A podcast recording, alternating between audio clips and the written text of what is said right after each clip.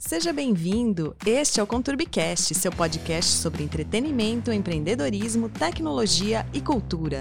Eu sou Nick Ramalho, jornalista e editora-chefe do Conturb Trends, nosso portal de conteúdo. Olá, Conturbers! Tudo bem? Neste episódio do Conturbicast, nós vamos falar sobre o mercado agro no Brasil e no mundo. Nosso convidado é o ilustre Tobias Ferraz, jornalista expert no assunto com mais de 30 anos de carreira. Tobias, seja bem-vindo ao Conturbicast. Muito obrigado, Douglas. Para a gente começar, conta um pouquinho da sua trajetória nesse universo do agro. Douglas, eu sou um caipira de Araras, né? Tá. Uh, neto de produtores rurais por parte de pai e por parte de mãe. Eu sou o caçula de três irmãos. O meu irmão mais velho é cientista da Unicamp, engenheiro agrícola. A minha irmã do meio, bióloga, trabalhou com controle biológico de pragas. E eu cresci nesse ambiente agro da cidade, né, com os parentes produzindo, visitando o sítio desde moleque. E eu fiz o colégio técnico em açúcar e álcool. Eu sou técnico em açúcar e álcool, minha primeira profissão. Aí eu trabalhei com destilação e fermentação durante cinco anos numa usina e eu tinha um chamamento para o mundo, né?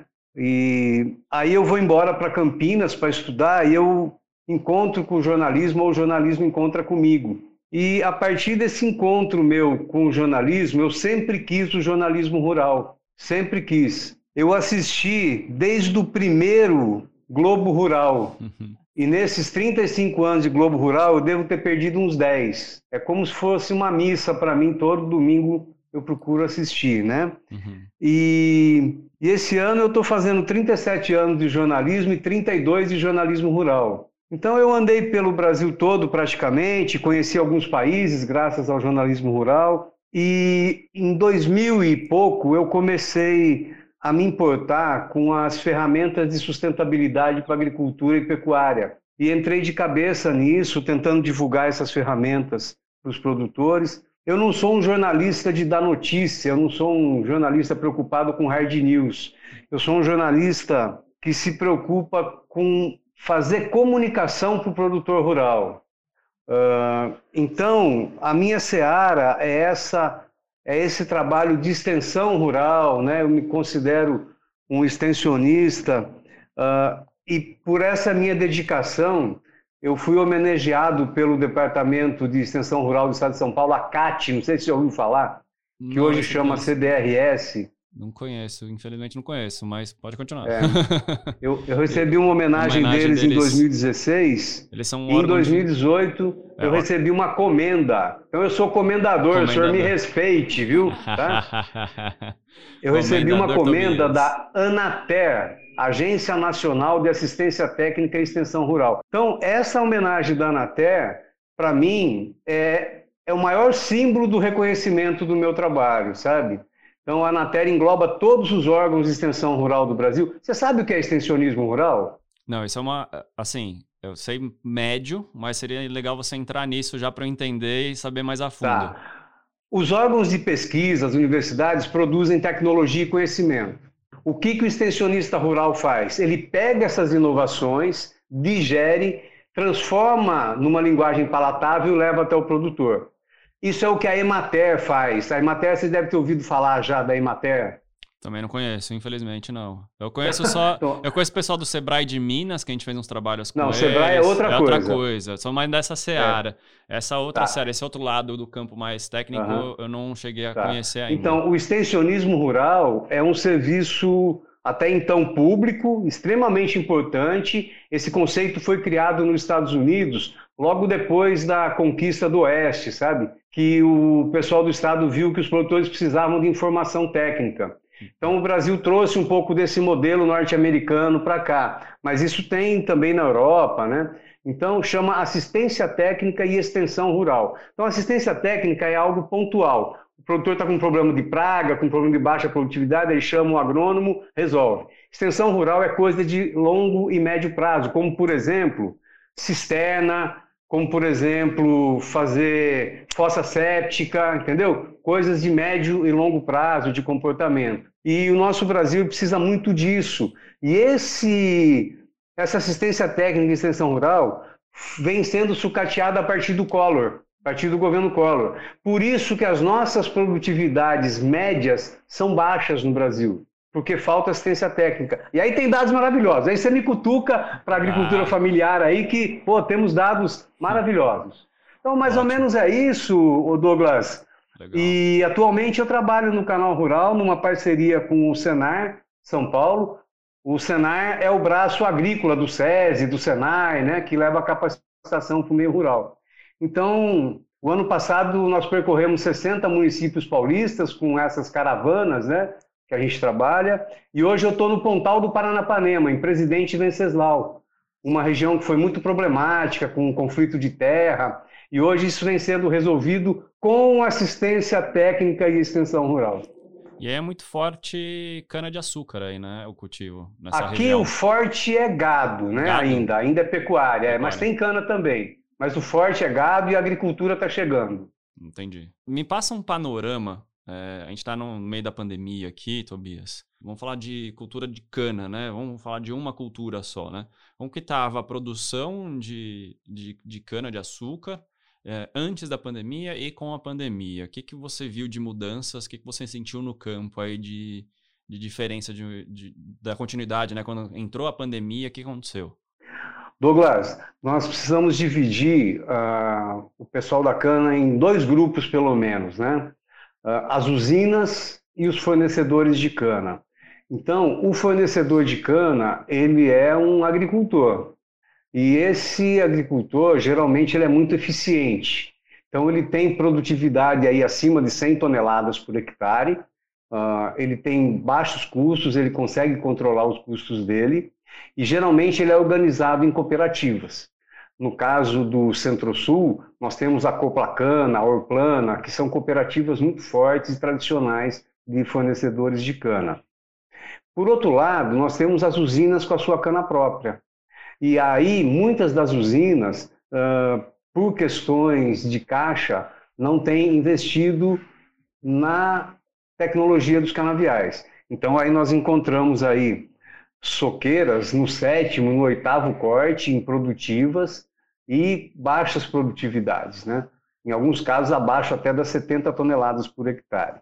A pandemia afetou bastante o consumo do etanol. Então, com isso, nós temos mais dois problemas, né? Um para os fornecedores e outro para os usineiros, né? Então, para os fornecedores, o que, que aconteceu? Muita gente achava que esse ano seria um ano balizador de retomada, que é o caso da cana, da fruticultura. Depois, se quiser, a gente traz um panorama da fruticultura também. Claro. Então, ah, muitos fornecedores de cana achavam que iam ter uma renda melhor esse ano aqui, apesar da cana ser paga por teor de sacarose, né? demorar um pouquinho para sair o valor da tonelada do ATR, né, do açúcares redutores totais, eles achavam que ia ser um ano melhor. Mas o que, que aconteceu? Com a queda do consumo do etanol, muitas usinas começaram a pedir para os fornecedor, fornecedores renegociar preço.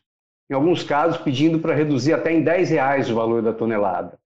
No ano passado, Douglas, só, só para você ter em média. Como, que era, como que era antes? Quanto que custava antes a tonelada? Só então, só para você ter ideia, no ano passado, o valor médio da tonelada de cana era de 60 reais. Então, vocês aí em São Paulo pagam por uma pizza o que um fornecedor de cana ganha por uma tonelada. Então, olha o tanto de valor agregado que tem na pizza, né? E que a cana não tem. Ela tem um valor bruto muito baixo, né? Então, aconteceu isso. Esse é o panorama do etanol. Em alguns meses, algumas semanas, no começo da pandemia, março, abril, o consumo chegou a cair 70%, né? Até algumas entidades fizeram uma campanha conjunta, né? Com o seguinte slogan, né? Na hora de abastecer o seu veículo, prefira etanol, né? Porque é um setor que gera cerca de 3 milhões de empregos e produz energia limpa, renovável, né? Com menor impacto para o meio ambiente uma energia mais amigável ao meio ambiente. Então, é um setor que está vivendo um dia de cada vez. Eu converso com, com alguns usineiros né, no, no, decorrer da semana, sempre dou uma telefonadinha, saber como é que está. Né? Tem os famosos grupos do WhatsApp também, né, Douglas, que a gente fica só de voeira ali também, pegando as informações, né? Então a gente acompanha também por aí. Então o que, que o pessoal está falando, né? Que é viver um dia de cada vez, Douglas. Está todo mundo aprendendo, reaprendendo. Então é trabalhar, né? A ideia é trabalhar, tentar entender. Nós temos grandes especialistas aqui no Brasil, grandes pensadores, gente que tem dado respostas rápidas para o mercado e para os produtores também. Então, é ficar de olho nessas análises, né? E, e tentando, como diz o, o Paulinho da Viola, né? Fazer como o velho marinheiro que durante o nevoeiro leva o barco devagar, né? Exato. Dá para perceber muito o impacto, não da Covid em si afetando a produção, mas a demanda por essa produção. Então, na cadeia toda aqui, você sente que a demanda cai e aí todo mundo sofre em cadeia. Mas na hora de produzir, eles sentiram colaboradores ou pessoas que não queriam sair de casa? Como que o agro agiu com isso? Porque eu vi muita gente no interior não ligar para a pandemia, né? Falar, não, isso está só na cidade grande, no interior não tem ainda, vão continuando aqui. E a gente vê os números hoje no interior são muito mais drásticos do que o resto do, do, dos centros, né? O Douglas, você tocou num ponto interessante, muito curioso, rapaz. Porque, veja bem, você é um profissional de comunicação, você convive com profissionais de comunicação, convive com jornalistas também. A tua base é São Paulo capital. Então, eu tenho certeza que na sua cabeça está muito claro uma imagem do profissional de comunicação e do jornalista como um sujeito descolado, né, meu irmão? Um sujeito descolado, para frente, né? E eu, há muitos anos, eu entendi que eu precisava inverter esse estereótipo.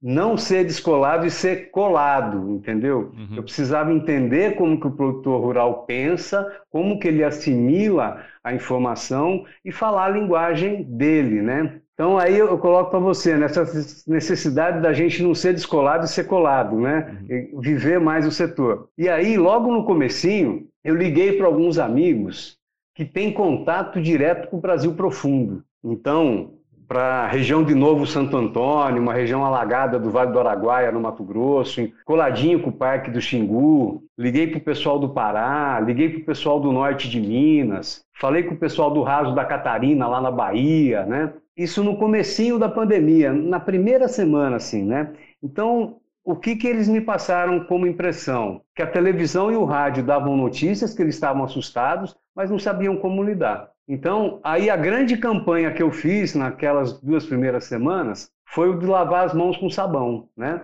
Então, muita gente na, na televisão falando em álcool em gel, e no fundão, pouca gente sabia o que, que era álcool em gel, que nunca tinha visto também. Então, o velho sabãozão de cinza, aquele sabão feito com, com banha e soda, aquele sabão de fazenda, está valendo. Então, a ideia era essa, né? E de manter o distanciamento. Ainda não se falava em uso de máscara, né? Máscara era só para os profissionais de saúde. Então, o pessoal foi me passando essa ideia de que na roça se sabia da doença, mas não se sabia como lidar. Então, esse foi o primeiro impacto. E quando a gente fala de agro, né?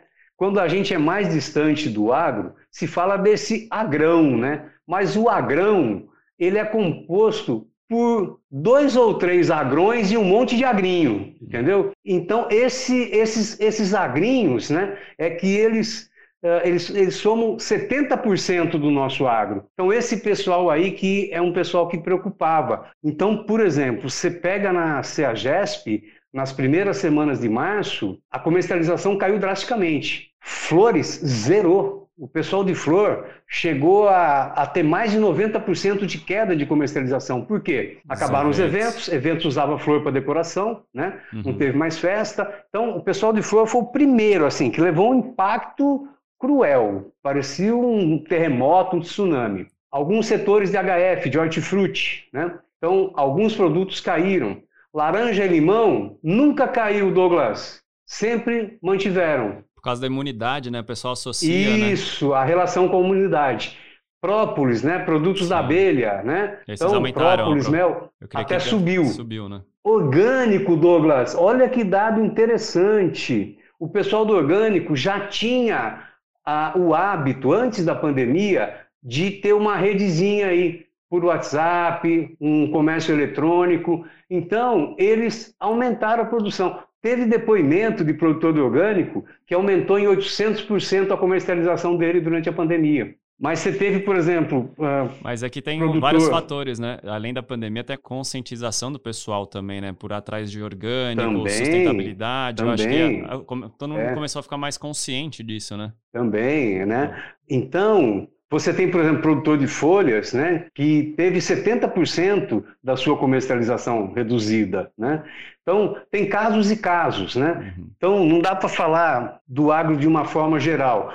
Geralmente, a gente que está na cidade grande, uh, a gente assimila mais esse universo das commodities, que está muito bem. Né? Uh, a China comprou bastante soja nossa, tá, né? aumentou em 40% né? as, as exportações para a China, as compras da China aumentaram em 40%, só que o grosso disso é soja, né? Então não é comida de mesa. A China, só para ter uma ordem de grandeza, eu peguei aqui da GV, né? Uhum. Do, do e-commerce da GV, uns números para te passar. Eu não sou bom de número, viu, Douglas? Então eu preciso de uma colinha aqui, viu? Não, não tem problema. Eu, eu consigo memorizar também. bem conceito, mas número não sou bom, não. Sou desse então, olha também. só, a gente teve aí uma exportação esse ano que a soja ocupou 33% das exportações para a China, né? Em segundo lugar vem celulose com 5,2, né, para a indústria de papel. Depois é que vem as carnes. Entendeu? Então a gente fala muito das exportações de carne de boi e suíno para a China, porque teve um lance da doença no rebanho suíno deles lá, né? Uhum. Desde o ano passado. Mas então a nossa participação nessas carnes ela é pequena. A gente precisa lembrar, Douglas, e isso é importante a gente ter em mente, que o nosso mercado interno é gigantesco, né? É gigantesco, mas está tendo um impacto do desemprego também, né? Sim, a renda então, diminui, já muita né? gente é. desempregada, né? Renda Isso diminui de todo mundo. É, tem muita gente que teve, não, que não foi demitida, mas teve a renda cortada, né? Os, os contratos que foram suspensos, mas com auxílio desemprego ou a próprio auxílio emergencial. Agora falando um pouco de soja, só para a gente entender, para quem está ouvindo aqui, que não tem noção do que, que se faz com a soja, porque a soja uhum. tem vários subprodutos dela, né?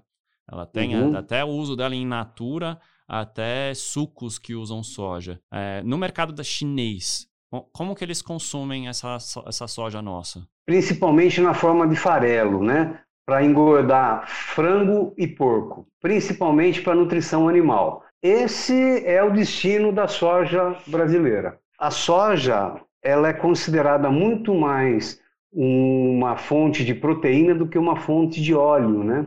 Uhum. Então, como proteína, ela é muito eficiente para nutrição animal e tem volume, tem escala e é para isso que a soja vai embora, né? Para o biodiesel, essa, essa soja esmagada aqui, boa parte dela vai para fazer biodiesel também. Então, é um mercado que está crescendo esse mercado de energias, né? A agroenergia que a gente fala também é um mercado muito importante. Mas o grosso é para nutrição animal. Assim que vai para a Europa também, a soja que vai para a Europa é para nutrição animal. Você acha que tem alguma relação também esse, esse aumento do, da soja para a China? Tem relação com o câmbio? Tipo, o dólar estar tão alto aqui no Brasil muda muito na balança? Porque eu creio muda que. Muda porque favorece a exportação, né? É. Mas eu sempre ouvi dizer também que tem outro lado da balança que é os insumos agrícolas são todos importados. Então, na Isso. balança, se acaba não favorecendo tanto. Mas eu creio que tem alguns outros mecanismos, se você puder explicar, os mecanismos comerciais que usa, né? Porque a soja normalmente você vende no valor é, à frente, né? Você faz o mercado futuro com a soja, né? Muitos produtores fazem o mercado futuro com ela. Ela vende uma antes, parte, né? Uma Geralmente parte da... 30% ele vende no mercado futuro, né? É. Então me explica um pouco é como funciona parte. esse mecanismo. Então, a gente importa adubo, produtos farmacêuticos, produtos veterinários, desculpe, uh, produtos veterinários e, e, adubação, né? Fósforo, potássio, nitrogênio, né? Uh, micronutrientes como zinco, boro, né? A gente importa bastante desses produtos e a China manda muito disso para a gente, né?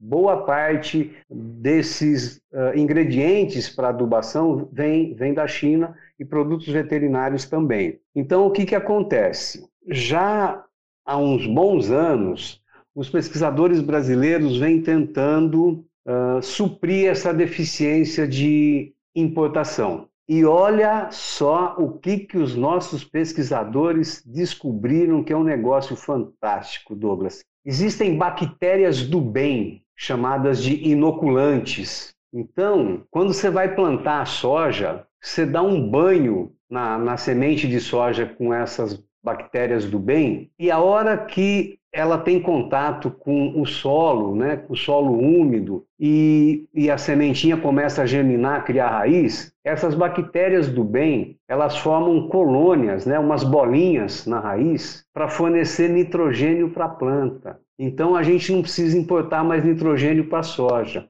E a ordem de grandeza é mais ou menos assim. Se uma tonelada de nitrogênio para adubação custa 800 reais, o equivalente em inoculantes vai custar 80 centavos. Olha Nossa. a diferença de custo.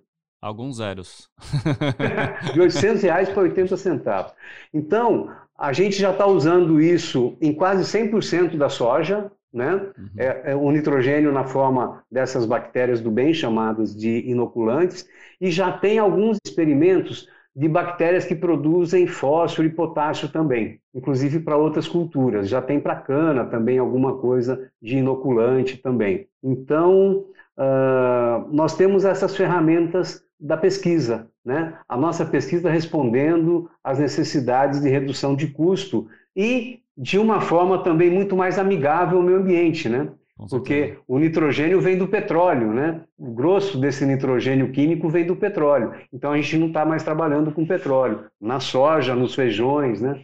Em alguns capins também. Muito bom isso. Aí, voltando, falando disso, é muita gente quando fala de tecnologia, acha que a tecnologia é o drone, é o celular no campo, mas esse tipo de tecnologia, né, que é o que mais faz diferença no campo, né? Que a galera nem considera como tecnologia e é uma baita de uma tecnologia. E a gente tem uma outra tecnologia que é muito mais polêmica, que é transgênico. E aí a gente entra numa outra seara mais polêmica que eu queria a sua visão sobre, que sabe, sabe-se muito do transgênico e alta escala. Falam muito do orgânico, que o orgânico não teria escala. E aí a gente fala, a soja tem tanto transgênica como sem mexer na genética dela, né? É, como você vê esse mercado? Explica pra gente o que, que é real, o que, que é fake nesse, nesse universo de, de transgênicos. Ô Douglas, eu sou muito bem resolvido nessa questão dos transgênicos, viu? Não tenho problema nenhum. Viva a diversidade, viu, né? Douglas? Viva a diversidade. Douglas, o que, que a transgenia faz? A transgenia faz de uma forma rápida o que a natureza demoraria milhões de anos para fazer. Simples. Você vai comer uma soja transgênica, você não vai ficar verde fosforescente, você não vai ficar da cor da bunda do vagalume, não vai ficar. Pode comer sem medo, tá? Então, tem um certo terrorismo, já teve mais, e o que gerou muito desse terrorismo contra o produto transgênico foi também a forma agressiva que uma multinacional que implantou essas sementes no Brasil, ela adotou aqui no nosso país. Então, ela foi arrogante, ela foi autoritária e ela levou o troco, entendeu? Porque também ninguém gosta de ficar sendo feito de bobo, né? Então, foi aí que gerou muito contra-ataque a essa tecnologia. Mas nós temos uma legislação de transgênicos muito boa no Brasil uh, e não tem problema nenhum usar esse tipo de, de tecnologia. Com relação aos orgânicos, né, o pessoal do orgânico está se reunindo muito nos últimos cinco anos. Eles tiveram grandes avanços. Então, por exemplo, nós temos uma ideia de alimento de qualidade que é o alimento, entre aspas, perfeito. Então, foi até criado nos anos 90 um padrão para os HF. Né? A CEAGESP em São Paulo tem até esse programa de padrão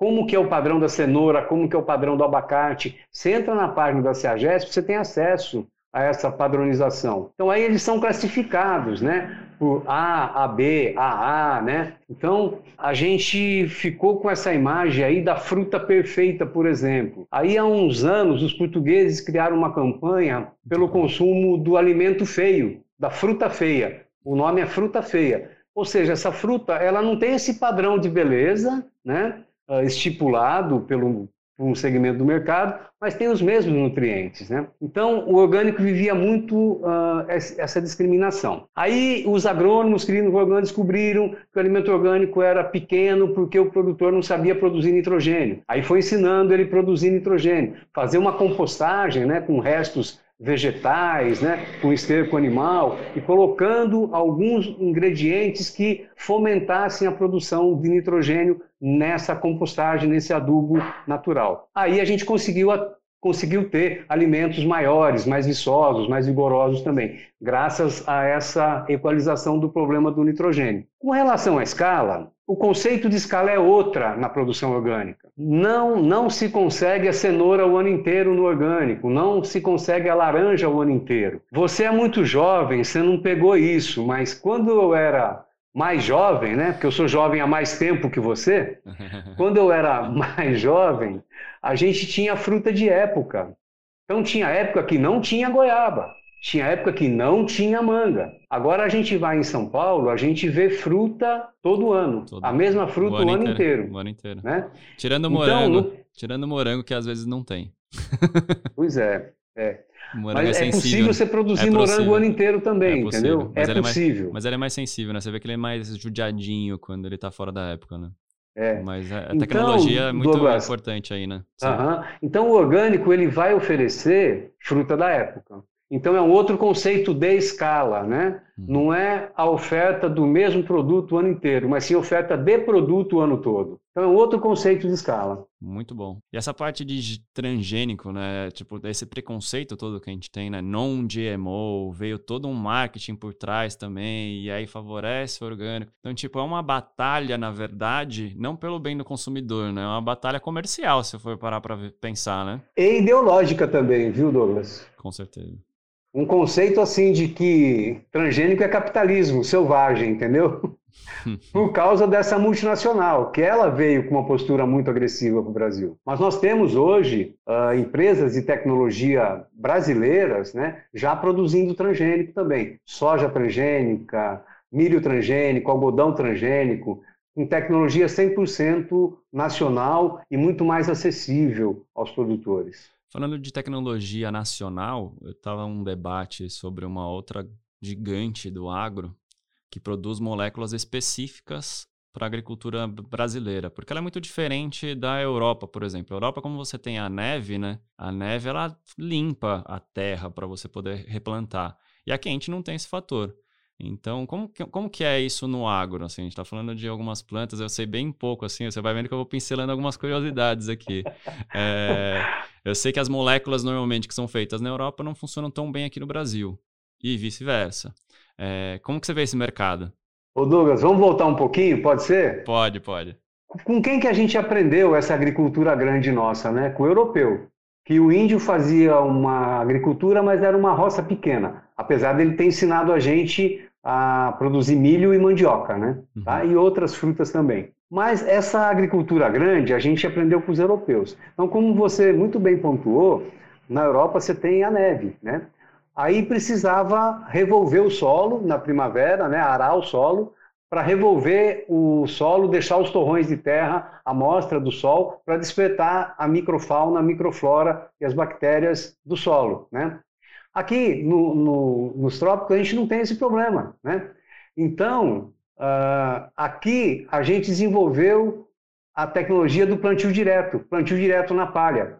Então você não precisa mais revolver. Você deixa o resto da cultura do ano anterior, aquela palhada do milho, o caniço do milho, né? Ou uh, o corpo da soja, você deixa ali e isso é incorporado ao solo vai virando matéria orgânica e vai enriquecendo o solo com o tempo. Como nos trópicos você tem alta temperatura e chuva, a decomposição dessa matéria orgânica é rápida, né? E você vai enriquecendo o solo. Então, a gente criou a Embrapa nos anos 70 aqui no Brasil, né? Que eu costumo dizer que a Embrapa está para o brasileiro assim como a NASA está para os norte-americanos. Tamanha a importância da Embrapa para o nosso desenvolvimento tecnológico no agro, na agricultura e na pecuária. Aí a Embrapa foi construída para desenvolver a agricultura tropical. Existe até essa terminologia. Nós somos hoje os maiores detentores de conhecimento de agricultura tropical do mundo, exportando essa tecnologia para alguns países, inclusive. Né? Então, essa agricultura tropical, o conhecimento de como que se faz agricultura nos trópicos, Douglas, foi uma coisa revolucionária, porque a gente entendeu como funciona. Rapaz, aí a gente viu que o solo do cerrado era ácido e era só jogar calcário para regular essa acidez, e a gente está plantando soja no Cerrado com produtividades excelentes. Tem gente aí com 120 sacas por hectare. Então é um negócio fantástico, né? Graças à pesquisa, graças à tecnologia. É por isso que nesses tempos aqui é muito importante a gente dar ênfase para a importância da ciência, né? A ciência responde a tudo. A ciência trabalha com evidências, não trabalha com axiologia. E graças à ciência, nós temos um potencial enorme pela frente nós temos um elemento humano aí que às vezes dificulta a gente chegar no, nos nossos objetivos. Mas a gente vai melhorando também esse, esse material humano. Somos um país jovem ainda, a gente vai, vai se entender. É, o grande problema da ciência é que ela tem que bater na política junto, né? Pois é. é. E às como. vezes apanha, né? E apanha muito, tadinho, apanha muito. E falando de mercado, você citou a região do Cerrado, né? E o Cerrado Mineiro é reconhecido mundialmente pelos cafés especiais que são produzidos ali, né? É... Agora, você falou da soja, o Cerrado Mineiro também está produzindo soja agora, é isso? A soja chegou com força em todo o centro-oeste brasileiro. Agora, o café do Cerrado é um negócio impressionante, né? O café irrigado, eu lembro uh, nos anos 80, 90, que a gente tinha uma, baixa tecnologia de irrigação ainda, e hoje, com essa irrigação de precisão, né, nutri-irrigação que a gente tem, é um negócio fantástico, rapaz. E o cafeicultor, ele dominou a planta, né, ele sabe que café é irrigação e poda, né? Você tem que podar o cafeeiro e ele responde com produtividade. Nós temos projeto de irrigação do café de Cerrado que são fantásticos, né? O café do sul de Minas, o nosso café de montanha também, premiadíssimo, é, né? É são o... terroirs diferentes, são aromas diferentes. Dá para a gente falar do café de Rondônia, dá para a gente falar do Conilon do Espírito Santo, né? Conilon de Rondônia. Rapaz, é um negócio. O Douglas, é tão apaixonante isso. Eu quero destacar aqui também lá o trabalho dos capixabas no Espírito Santo o consórcio de café com mamão e pimenta do reino, sabe, na mesma área, sabe, um plantio consorciado. Então o produtor, se a, se a renda está ruim com um produto, ele tem o outro, né? Em épocas diferentes do ano, a colheita também fazendo renda para ele. Olha, o brasileiro dominou o café de um jeito tal que hoje nós temos microlotes de café uh, participando de concursos que são vendidos aí por 2 mil, 2.500, 3 mil reais, né? Enquanto o preço da saca do café commodity está na casa dos 440, 450, ele pega aí 5, 6, 10 vezes mais em alguns casos também. E, e, falando de café, a gente tem o café colombiano tem um marketing muito pesado há muito tempo. É, você acha que o café brasileiro ainda falta isso para se posicionar mais no mercado internacional? Porque quando você fala com os gringos, eles, cara, eles são apaixonados pelo café colombiano. Eu falo, cara, mas você já experimentou o brasileiro? Porque o brasileiro tem uma qualidade até que superior hoje em dia do que o colombiano. Mas o marketing do Juan Valdez foi tão forte com o pessoal que a gente ficou para trás por, conta disso. Como você vê isso? É, é falta do marketing ou é um, um, um, viés aqui meu que não, não percebi direito essa mudança? O seu viés está completamente cravado na realidade. É, é isso mesmo, é isso mesmo. E você sabe o que, que mais me impressiona? É que a gente tem tanto profissional de marketing dentro do agro, né, e bons profissionais, e ninguém consegue resolver esse problema do café. O que, que acontece com os colombianos? Eles botam um dinheiro de cada saca de café para pagar um ator que faz o papel do Juan Valdez e o burrinho, e eles vão para tudo quanto é feira internacional de café já, já teve uns cinco Valdez, entendeu? Os outros morreram de velho, tá no quinto já. E ele tá nas feiras internacionais com o burrinho e conversa com todo mundo e sorri para todo mundo, entendeu? Aqui no Brasil, o nosso produtor é muito desunido. É. E nós temos uma indústria também que às vezes é muito perversa também com o produtor. Esse é um lado uh, da falta de maturidade dos elos nas cadeias produtivas. Nós ainda temos muito produtor inimigo da indústria, né? Então a gente precisa fazer um alinhamento dos elos nas cadeias produtivas. E nós tão, somos muito imaturos nisso ainda. Nós temos algumas cooperativas de café que perderam o seu sentido. Elas viraram empresas. Elas esqueceram o espírito cooperativista. Né? Então, falta marketing, temos um café de altíssima qualidade. Eu sou um sujeito muito privilegiado por andar e ganhar muito presente, né? Então eu ganho muito café especial do presente, eu tenho um moedorzinho manual em casa, então quando eu estou em casa no final de semana, eu moo café, eu com a Elaine lá, minha mulher, a gente curte aquele cafezinho, vai provando. Aí, por causa das reportagens, a gente faz muito curso também, né? Então eu aprendi sobre torra de café, ponto de torra de café, a roda de aromas e sabores do café, a gente foi aprendendo alguma coisa também, né? Que tem uh, os mesmos indicadores que o vinho tem, né? Então tem aquele provador de vinho que usa termos sofisticados para identificar o vinho. Tem isso no café também, né? Os provadores usam esses adjetivos também, né?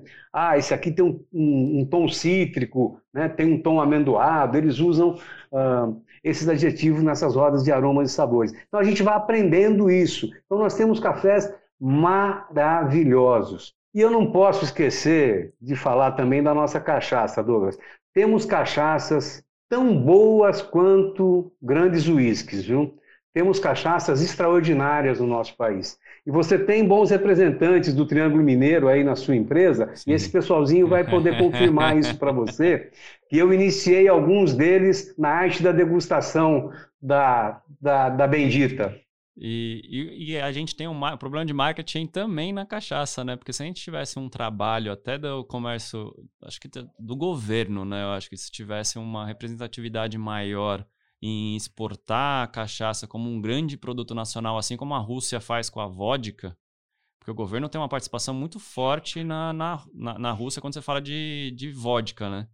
É, e aqui a gente não tem isso, né? A gente deixa de lado a, a produção. Por que isso, será? Então. pois é. Por quê? Por quê? Então, a gente não, não, se organizou ainda. Nós não temos muitos e bons embaixadores agrícolas, os ditos aditos agrícolas, né, nos outros países. Uh, a gente precisa melhorar esse, essa mão de obra nossa que representa os produtos agropecuários fora do Brasil. O ano passado eu fiz duas reportagens especiais sobre cachaça e eu tive contato com um grande fabricante que exporta, né? Uh, ele tem uma cachaça assim muito boa e ele falou que ele acredita que a bebida tem ondas, né? Então teve a onda da vodka, está tendo a onda do gin, gin, e ele acredita que as próximas ondas deve ter a onda da cachaça, numa das próximas, né? Uh, agora, a gente tem um problema muito sério na cachaça brasileira, Douglas. Nós devemos ter, eu não lembro os números exatos, mas a ordem de grandeza é mais ou menos essa. Nós temos um milhão de alambiques de cachaça no Brasil, mil registrados no Ministério da Agricultura. É só um zero então, a gente também. Tem uma a gente tem uma informalidade muito grande. São só alguns zeros também. A gente tem uma informalidade muito grande. E isso é reflexo de um país que é jovem, que está se estruturando, que está uh, se entendendo, né? que procurando ainda se conhecer. A gente chega lá. Eu acho que você fala, quando eu vejo o panorama que está passando aqui, a gente falta nutrir nossos ecossistemas. E eu digo no ecossistema, não o ecossistema exatamente ecológico, mas o ecossistema... Não dos biomas. Exato, mas o ecossistema corporativo desses produtores, né? Tipo, profissionalizar essas pessoas, entender que eles são umas empresas, ajudar eles com o marketing, ajudar com o trade, a se relacionar com uh, na exportação, comércio exterior. Eu vejo que a gente tem essa dificuldade aqui. E falando em dificuldades, né? Tem uma grande rixa entre a, a agricultura e a agropecuária. A gente vê um, um debate grande nisso. Como que você vê é, essa briga aí, ou não tem mais briga? Ela está bem mais fraca, essa briga aí. Por quê? Porque dentro do desenvolvimento de tecnologias para agricultura e para pecuária nos trópicos, a Embrapa desenvolveu um trem chamado ILPF, integração lavoura-pecuária ou integração lavoura-pecuária-floresta. Então você planta linhas de eucalipto ou de outra madeira de uso comercial e tem um espaço de capim. Então você começa isso com uma agricultura, com arroz, depois faz feijão, aí entra com capim, entra com as mudas de, de planta florestal, né, de árvore, e aí você gera renda, uh, e nesse espaço de capim que você tem entre um renque e outro de árvore, você tem sombra. E olha só, Douglas, se eu que sou bobo gosto de sombra, imagine o boi que é esperto, né? Então o boi fica na sombra, a vaca de leite fica na sombra e ele, o boi de corte ganha mais peso, produz mais arroba por hectare e a vaca de leite produz mais leite porque tem conforto, é o que a gente chama de conforto animal, né? Então, animal gosta de sombra. E durante muitos anos, a gente viveu um mito aqui no Brasil de que gado zebu gosta de sol. Mentira, né? Só que esse mito existe até hoje, né? E gosta de sombra, sim, gosta de ficar na sombra, ruminando, apacentado ali na sombra, né? Ganhando peso. Então, nós temos essas tecnologias hoje, essa tecnologia de integração, também desenvolvida pela ah, pela agricultura uh, tropical. Então, com essa integração, o que, que aconteceu? Uh, o pasto precisa ser reformado. Nós temos um problema sério de pasto degradado no Brasil. Tem gente que fala em 80 milhões, tem gente que fala em 100 milhões de hectares de pastos degradados ou em algum estágio de degradação no Brasil. Tem até um, um grande pesquisador da Embrapa, Dr. Armindo Kischel, um gaúcho gremista que foi durante muitos anos da Embrapa de, de Campo Grande, no Mato Grosso do Sul, Embrapa Gado de Corte, e ele nos deixou no ano passado, infelizmente, né, viajou fora do combinado, como diz o Rolando Boldrin. O doutor Armindo fazia uma brincadeira, Douglas, muito inteligente. Ele falava que no Brasil tem muitos casos de vaca louca, vaca louca de fome, porque não tem pasto para ela, né? Então, o pecuarista começou a contratar o agricultor, ou como se fala em algumas regiões, o lavorista, para fazer agricultura para ele um ou dois anos e entregar o pasto reformado. Então o cara planta soja durante dois anos, a soja é uma leguminosa, ela recupera o nitrogênio do solo, deixa o nitrogênio do solo, aí o cara entrega um capim pronto para ele. E o capim vem com vigor, Douglas chega a vir até azulado de tanto nitrogênio que tem, sabe? Vem viçoso, bonito, saudável. Então, muitos agricultores se tornaram pecuaristas, porque começaram a colocar o gado no resto da lavoura dele, e muitos pecuaristas estão se tornando agricultores por causa dessa integração. Então está acontecendo um fenômeno muito interessante aqui no Brasil. Legal, isso. Eu, eu vi de perto isso, a gente fez um, uns filmes é, com o Sebrae de Minas, e a gente viu muito a integração do café com leite. Muitas das fazendas Isso. que a gente foi, eu falei, cara, já sai café com leite ali, porque é. as vacas ficam muito bem perto do café, né? Então. É. O, o... Mas você toma, você toma cuidado quando você for falar isso para o seu público urbano aí, viu, Douglas? Deixar muito claro, viu, que não é vaca branca que dá leite, não é vaca preta que dá café, tá? Deixa muito claro é. isso aí pro seu povo. é a malhadinha que dá o leite melhor, né? A vaca holandesa. muito bom. É, Tobias, para a gente encerrar agora, o que, que o agro fez e conseguiu superar a Covid de demanda e tudo mais, e para onde a gente vai caminhar daqui para frente, na sua visão assim do que está vendo agora no mercado? Eu acho que a gente tem alguns pontos aí positivos, né? Houve uma grande união para se discutir estratégia. Nós somos muito fracos em estratégia, né? Uh, lembrando mais uma vez o Juan Valdez e o café colombiano. Aqui no Brasil, alguns agentes de marketing achariam um atraso usar um cara puxando um burrinho, né? Tem que ser coisa descolada, coisa moderna, né? Para colocar o nosso café lá fora. E não, a imagem do homem do burrinho é forte e é legal e vende muito bem. Então, eu acho que a gente precisa valorizar as coisas que a gente tem aqui, sabe? Valorizar a nossa cultura. Dar uma roupagem de marketing, mas sem perder a essência, né? Então, por exemplo, o nosso café é de coador. não é para falar que é café filtrado, rapaz, entendeu? Só para ser mais chique, né? É café coado, é café de coador. Então, uh, eu acho que a pandemia trouxe uma união do setor, tanto é que não ficou sem abastecimento, né? A gente não viu uh, ausência de, de alimento nos mercadinhos e nos supermercados, né? Sempre prateleira cheia. Pode ter caído o consumo, mas o produtor produziu, a logística de transporte funcionou e isso foi graças a uma integração do setor produtivo, do setor de logística e dos agentes públicos. Né? As políticas de merenda escolar funcionaram também em alguns municípios, pegando essa, esse alimento produzido pela agricultura familiar e levando em forma de cesta básica para as famílias carentes dos municípios. Né? Então, funcionou muito bem nesse ponto. Eu acredito, Douglas, como o pessoal do SEBRAE vem falando uh, nos estudos deles, né, que vai acontecer a valorização do produto regional cada vez mais intensa. Né? Uh, o turismo rural é uma forte fonte de renda no campo para alguns municípios. E eles acreditam que é esse turismo que vai ser o primeiro a voltar. Que o brasileiro das grandes cidades vai querer passar um dia no campo. Então, ele vai procurar o turismo rural. Né? Uh, então, eu acho que a valorização do produto regional, das marcas regionais, eu acho que é uma tendência também. E com tudo isso, a gente aprendeu que a gente precisa ter mais qualidade né, nos produtos agropecuários.